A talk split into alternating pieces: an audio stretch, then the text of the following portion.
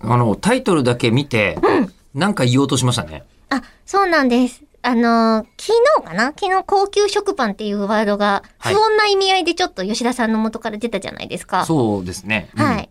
私はそんな別に何も思ってないですよ。高級食まあ、パンなんに対かしてどうですのかこうのとか思ってないです私よ。も別に、あの、高級食パンに何の恨みもない ですよ。でもその高級食パンで、はって思ったのが、ちょっと変わった店名がめちゃめちゃあ、なんかね。あるじゃフないッでクすになっかて。たけど、すぐ、すぐ最近は潰れちゃうみたいなえニュースになってます。それでも、っていう、うんあのー、うん高級食パン店みたいな名前の本が目の前にあるなって思って見てましたよ。ほう、なんて書いてあるんですか昔々あるところにウェルビーイングがありました。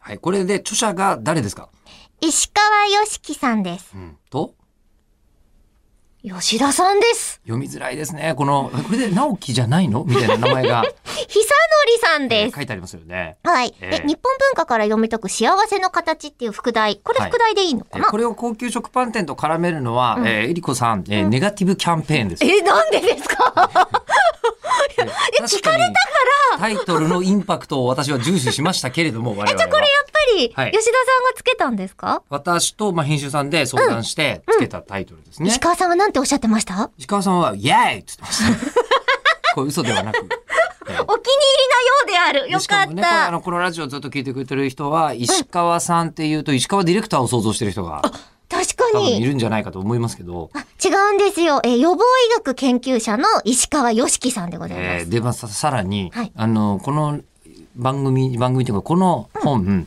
えー実は、あっちの、こう、石川陽也くんがはい。ディレ関クタわーっ。ている。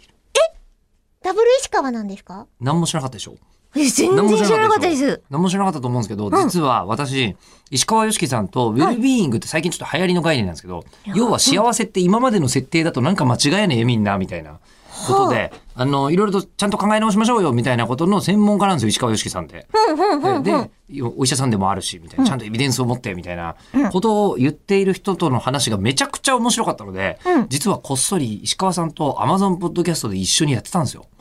番組。そうなんそしだ。たらね、ポッドキャストアワードね、ノミネートされてる。おー、すごい。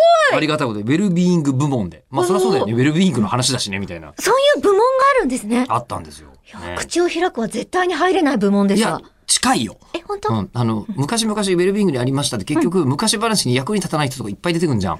それでもどうやらいいらしいなみたい な。ちょっと待って、役に立たないイコール口を開くみたいなニュアンスで言おうとしてませんいやかいやもうねあの口を開くもめっちゃウェルビーイングなんですけどまあ、とりあえずあのこうあの口を開くでやってる対談シリーズの、えーのみたいな感じになっているのでその本がイベントみたい出なるんですねそうで。す明日出ますよろしくお願いしますちょっと話もっと聞こう。